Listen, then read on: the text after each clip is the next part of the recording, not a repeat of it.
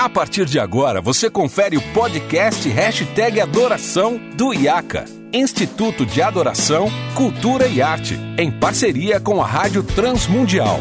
Apresentação, Renato Marinoni.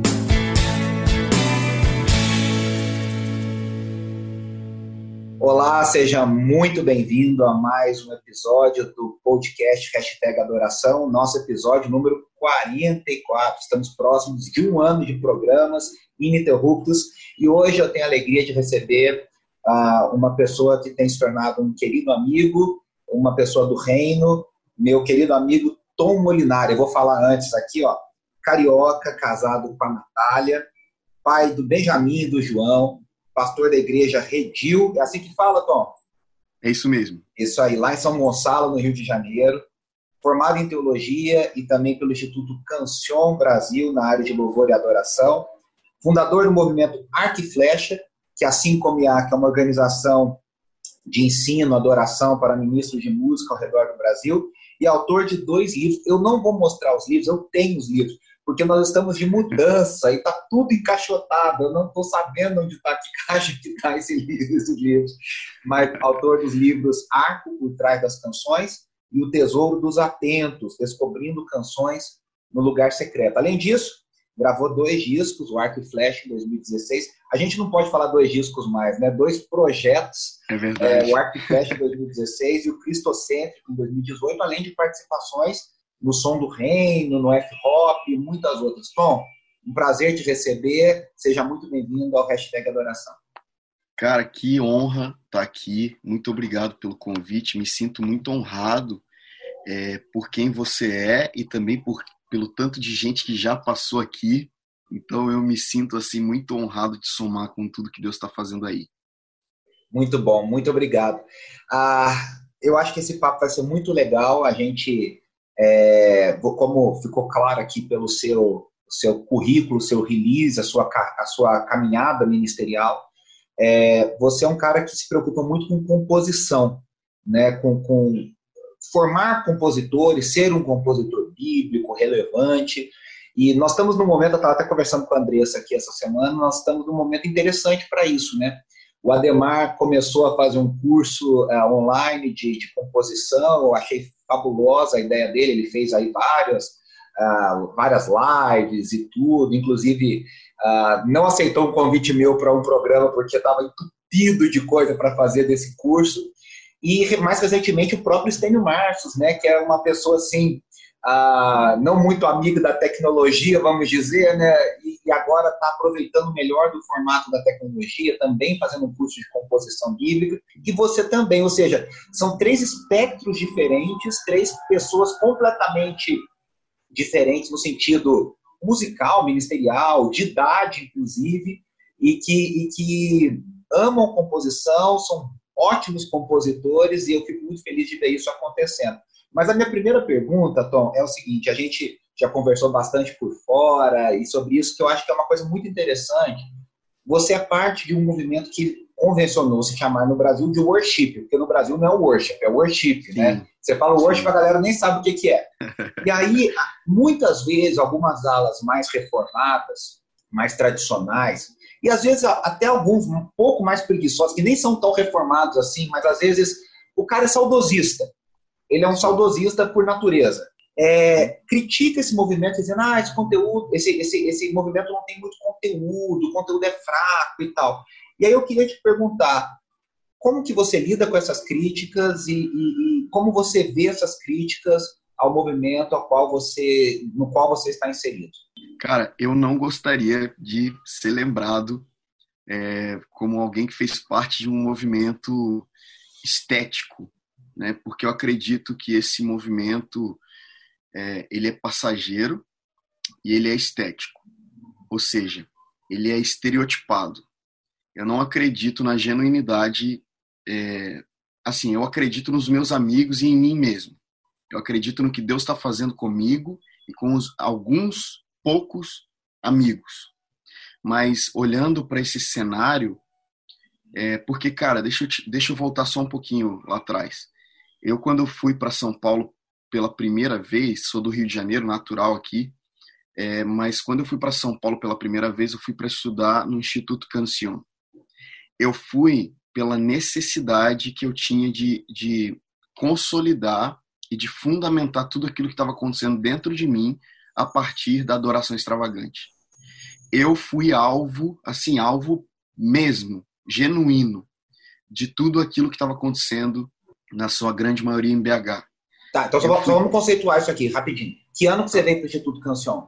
Eu vim, pro, eu fui para o Instituto Cancion em 2008. 2000, foi logo que foi a primeira turma, então? Não, foi a sexta, sexta turma. Ô, louco. Foi a sexta geração, é. Interessante. É. Acho, que, acho que Instituto Cancion, ele foi fundado em 2006, se eu não me engano, ou 5.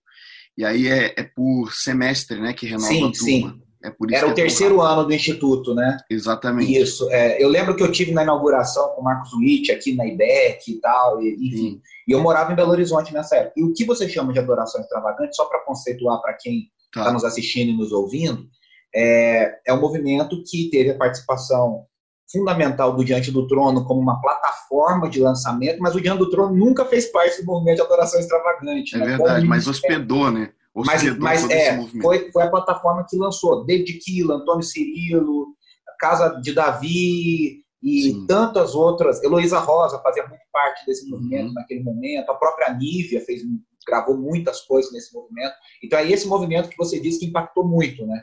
Muito. Eu fui apacentado por isso, porque minha igreja nunca foi muito atualizada com relação ao que estava acontecendo fora.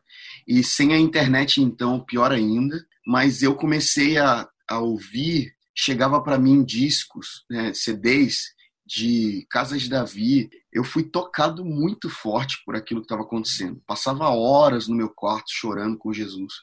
Genuíno mesmo. Tinha ali, sei lá, no começo da adoração extravagante, eu tinha ali meus 16 anos e eu fui fortemente tocado por tudo aquilo que estava acontecendo, mas eu, eu tive um pai que, que ele é bem fundamentado nas escrituras. Então ele, ele diz para mim, cara, você precisa pegar isso que você está vivendo e fundamentar. É para isso que eu vou investir. Meus pais investiram muito. Então quando eu fui para o Instituto Cancione, eu fui para fundamentar o que eu estava sentindo dentro de mim. Quem eu estava me tornando, porque eu queria ser jogador de basquete, eu estava eu tava indo para o profissional, eu estava subindo para o profissional naquela época e eu tinha uma decisão para fazer. Ou eu respondia aquilo que estava dentro de mim, ou eu continuava minha vida. Eu decidi responder me preparando. Então eu, eu fui para o Instituto Cancion, me formei em 2010. Só que até lá, brother, não tem nada acontecendo de mercado, né? Eu não tinha eu não tinha nenhum entendimento do que estava acontecendo no mercado. Para mim, eu estava sendo muito tocado e eu precisava responder a isso. Então eu comecei a compor as minhas próprias canções desse lugar, sem pretensão alguma de que uma pessoa iria ouvir, eu só queria responder isso que estava acontecendo dentro de mim. Então, é, eu me formei em 2010, voltei para o Rio, passei dois anos aqui, eu brinco que foi só o tempo que eu, que eu conheci minha esposa, e aí já voltei para São Paulo a convite do Theo Hayashi para o movimento Dunamis. Eu fundei uma das bandas do movimento Dunamis. Então, quando eu cheguei no movimento Dunamis para trabalhar com uma das, das bandas do movimento Dunamis, eu percebi que eu precisava agora não só é, gerar algo genuíno a partir de dentro de mim, mas eu precisava responder ao que estava acontecendo ao meu redor, mercadologicamente falando. E eu não estou falando mal do Dunamis, eu nem estou falando mal, mas eu estou só pontuando uma, um, que as coisas mudam muito rápido em quatro anos. Quatro anos as coisas mudaram muito rápido, pelo menos para mim, na minha visão. Então eu comecei a perceber que o, a adoração estava começando a vender. O, o, genuíno, sabe? Aquilo que é poderoso estava chamando a atenção das gravadoras. E a gente começou a tentar se encaixar nisso que Deus estava fazendo. Sabe? A gente começou a tentar organizar demais, eu acredito, tudo aquilo que estava acontecendo. E aí eu acho que está o grande erro. O mundo anda mal das pernas, meu amigo. O mundo anda de muletas. É tanto ego, cada um no seu umbigo. Ódio, tanta treta. É, eu fiz um, uma dupla de episódios aqui com alguns amigos, não sei.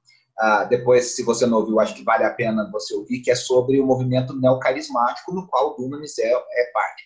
E aí, a gente traçando essa, essa, essa história desse movimento, e eu acho que o seu testemunho, é, é, vamos dizer, resignifica, não é, confirma a, exatamente o que, o que é a, essa percepção de que esse movimento neocarismático, o movimento worship, o movimento, todo esse movimento onda dura, Disascope, Dunamis e tudo, ele é sim uma segunda onda do movimento de adoração extravagante do início dos anos 2000.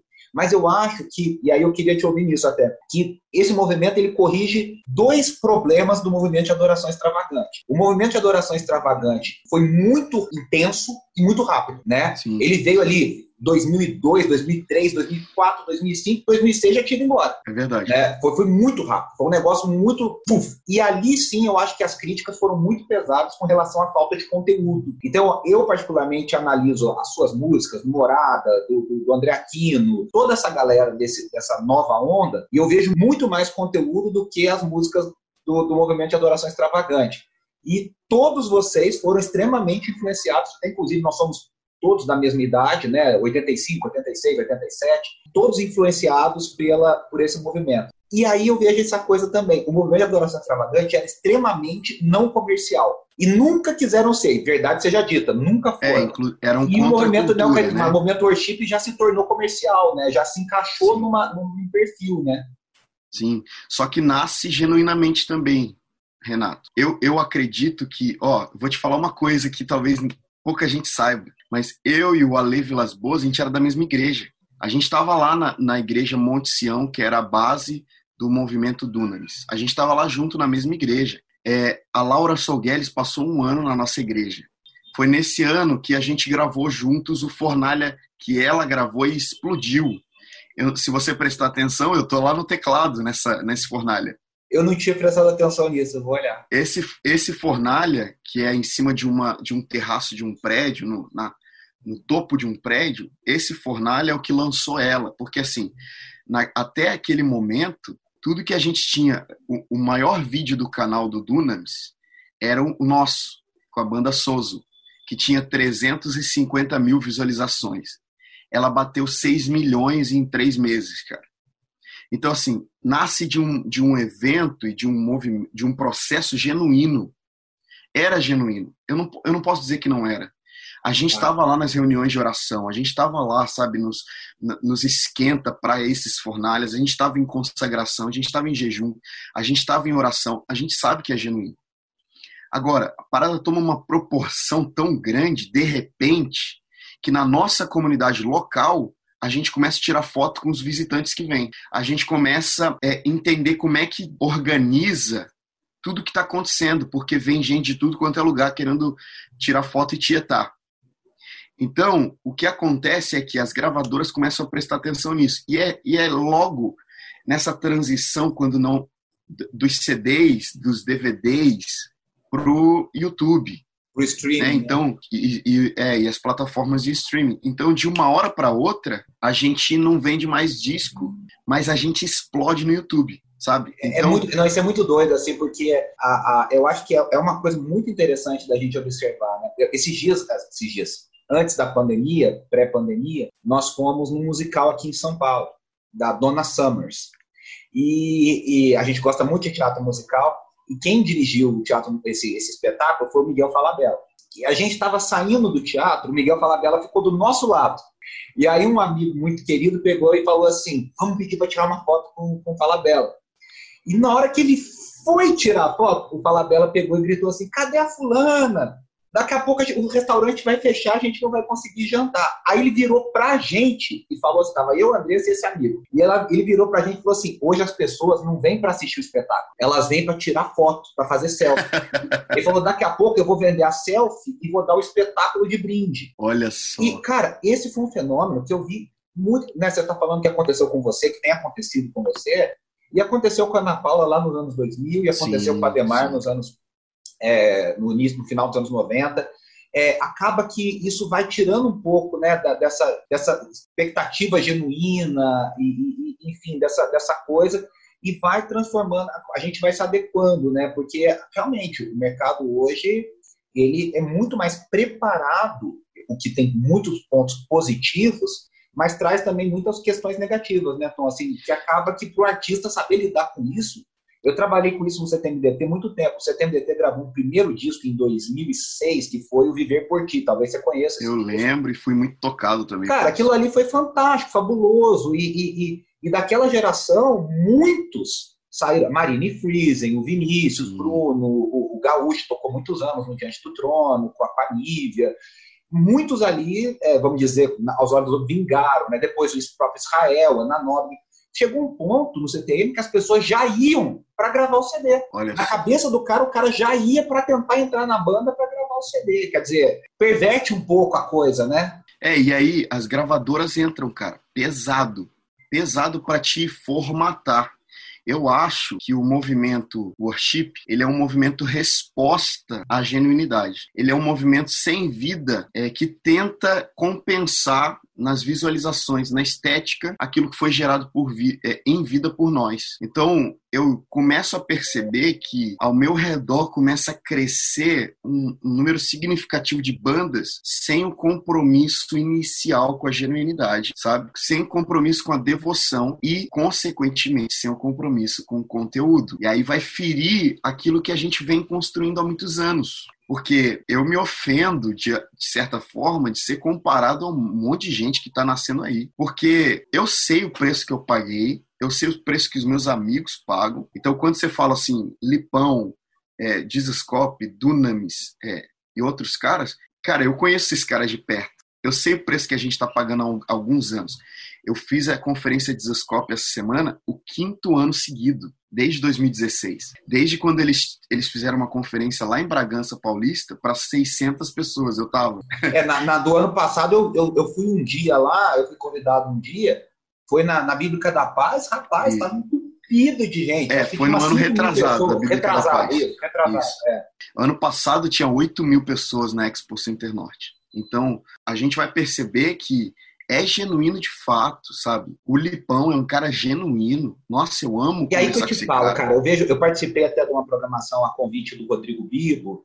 Eu gravei um vídeo pro, pro, na mesa com os pastores lá Sim. e tal, sobre adoração, e o, obrigado ao Bibo pelo convite. E aí eu vejo assim, o Lipão é um cara que eu tenho seguido nas redes, cara, um bom conteúdo, um bom conteúdo muito, muito bom. O próprio Douglas, né, do Dizascope, cara, tá se preocupando em crescer em conteúdo, e, e, e, eu tenho visto isso, né? Você com uma preocupação enorme com o conteúdo, o próprio Alessandro respondendo até algumas questões. Somos ossos, somos carne, somos servos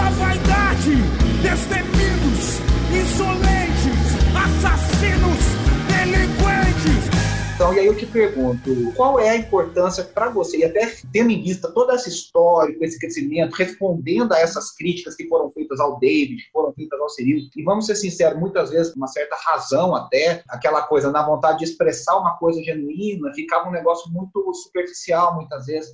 Qual é a importância para você como compositor e como professor de compositores da gente analisar e pensar no conteúdo que a gente canta? Eu, eu escrevi o Tesouro dos Atentos, que foi o livro que eu escrevi ano passado, com a necessidade de, de novo, responder, porque a gente precisa responder. Mais do que perguntar, mais do que fazer, a gente precisa responder. Porque, de repente, a gente encontra várias demandas e a gente não sabe como lidar com elas. Só que se a gente já começa desde o início a responder, trazer luz para esses problemas, a gente mata os problemas lá na frente. Então, qual que é? Eu percebi o seguinte: depois da adoração extravagante, nós tivemos um gap de composição. Por quê? Ou você cantava Toque no Altar trazendo a arca, Teologia da Prosperidade, ou você fazia versão. Claro, não quero aqui. Tem algumas exceções que permaneceram ali compondo. Mas você está falando do que estava dominando Eu estou falando do hype. Exatamente, Isso. do hype. Ou você cantava Teologia da Prosperidade ou você cantava versão. Chegou a um ponto do Livres para Adorar gravar uma, um disco de nove faixas e seis, cinco serem versões. E aí eu, eu me indignei, cara, porque para mim não vai só contra o que eu acredito ser útil e genuíno para o mercado, vai vai contra o que eu acredito ser genuíno para mim. Eu nunca precisei de diversão. Talvez seja por isso que eu não tô hypado. Talvez seja por isso que eu não sou cabeça ali. Se você for olhar os números, né? Eu não, não represento nem metade do que a maioria dessa galera aí. eu nunca precisei de versão. E eu fiz é, um... Você começa. É interessante, Tom, porque a gente. Eu, eu, sempre digo uma coisa, né? Ninguém. Cara, é impossível uma pessoa ficar é, no alto nível artístico muito tempo. O artista precisa se reciclar, precisa ter tempo, precisa ter. Sim. Tem buracos de criatividade, tem bloqueios. É. Faz parte da vida do artista. Então, por exemplo, o pessoal brinca muito com o Roberto Carlos, que o Roberto Carlos está congelado Sim. e aí vai descongela para Cara, mas quem fala isso não sabe que o Roberto Carlos produziu durante 20 anos um disco inédito por ano no mais alto nível. Ele foi de 62 até 82 no mais alto nível. Um disco melhor que o outro todo ano, todo final de ano. O Diante do Trono produziu Ademar, cara, o Ademar, você pega os discos do final da década de 80, começo dos anos 90, era um atrás do outro, assim, um melhor que o é. outro, o Azaf muito forte, mas chega uma hora que, que, que esgota, que não, não tem mais. E aí eu não estou dizendo, o Azaf continua compondo, o Ademar continua compondo. O próprio Diante do Trono chegou numa fase que deu uma, uma estabilizada, e aí ficou esse buraco, né? Ficou essa, essa Exatamente. E aí começou, ah, vamos cantar versões, que o pessoal está fazendo lá fora, vamos trazer. Concordo totalmente com você. Né? Só que com o hábito de repetir as versões, repetir, repetir, repetir, repetir, a gente começa a competir. Porque se o padrão agora é, é fazer versão, eu preciso fazer uma boa versão. Eu preciso fazer a melhor versão. Então, eu postei esses dias um post que foi um, o post que mais repercutiu no meu Instagram de todos os tempos. E não era para ser assim, cara, pelo amor de Deus todo mundo entendeu ali, que quis entender, entendeu o que eu quis dizer. Eu nunca quis polêmica. Eu sou um cara pacificador, mano. Eu tenho problema com polêmicas na internet, tenho mesmo. Nós somos Agora, parecidos nessa abordagem. A polêmica que que vem, a polêmica ajuda, mas a gente não gosta de polêmica. o que, que eu disse lá? Eu disse o seguinte: 80% das canções que mais vendem hoje são versões. E Hillsong Battle e Jesus Culture vieram no Brasil e disseram para nós, para que a gente deixe um pouquinho de lado as versões e componhamos nós as nossas próprias músicas. Cara, isso é fato. Eu tava num evento que a Kim Walker pegou o microfone e disse isso. Eu vi um vídeo do Joel Houston, do Jesus Culture, falando isso. E eu soube de amigos que estavam presencialmente do, do Jeremy Riddle falando brasileiros, componham, a gente quer ouvir. Não é só é, uma uma ansiedade, é, um desejo de ouvir músicas brasileiras, mas é que tem gringos vindo no Brasil há 10 anos dizendo: Brasil tá chegando a sua hora, tá é, chegando a hora do Brasil se levantar. Eu quero, eu, a gente tá com o tempo aqui, eu quero falar bastante sobre isso, aí já faz, mas assim, em 2006 eu estava na oitava igreja presbiteriana em Belo Horizonte, ouvindo a minha maior referência, que era Ronquinone. Eu estava ouvindo pessoalmente o Ronquinoli na oitava presbiteriana de Belo Horizonte, com o Joey Vasconcelos traduzindo. E o Ronquinoli falou assim: a gente vem para o Brasil querendo ouvir bossa nova. Que a bossa nova, para eles, é sinônimo de música brasileira, né? devido ao ótimo trabalho que o Sérgio Mendes fez nos anos 60 e 70 nos Estados Unidos. E aí ele falou: Mas eu não ouço, eu chego aqui, eu escuto só canções americanas traduzidas. É. Então ele falou: Olha que loucura, o Ronquinoli em 2006 falou: Eu fiz uma bossa nova sobre o Salmo 23 e ele cantou uma bossa nova que ele tinha feito. Uau. E aí foi um tapa na cara de todo mundo. Ah, nessa época eu até contei, a Helena Tanuri contou isso uma vez, porque eu contei isso para ela, e ela pegou no Congresso do Diante do Trono, tem, a, a, gente até, e aí em seguida a gente ouviu o Ariovaldo falando, o Ariovaldo Ramos, ah, lá nesse, nesse período também, 2007, 2008, tá ele contando que é, no último dia, quando estivermos diante do trono de Deus, todas as línguas, raças e tribos virão os australianos com as suas pinturas aborígenes e dançarão e tocarão seus tambores e farão diante do Senhor. Virão os africanos e também vão fazer todas as suas danças e o seu gingado e aquela coisa. Os americanos vão vir com o seu country, vão tocar e vão dançar. E vão vir os brasileiros diante do Senhor e vão tocar uma versão da Hilson. É, então, assim, é, isso fala muito sobre a gente, sobre esse momento.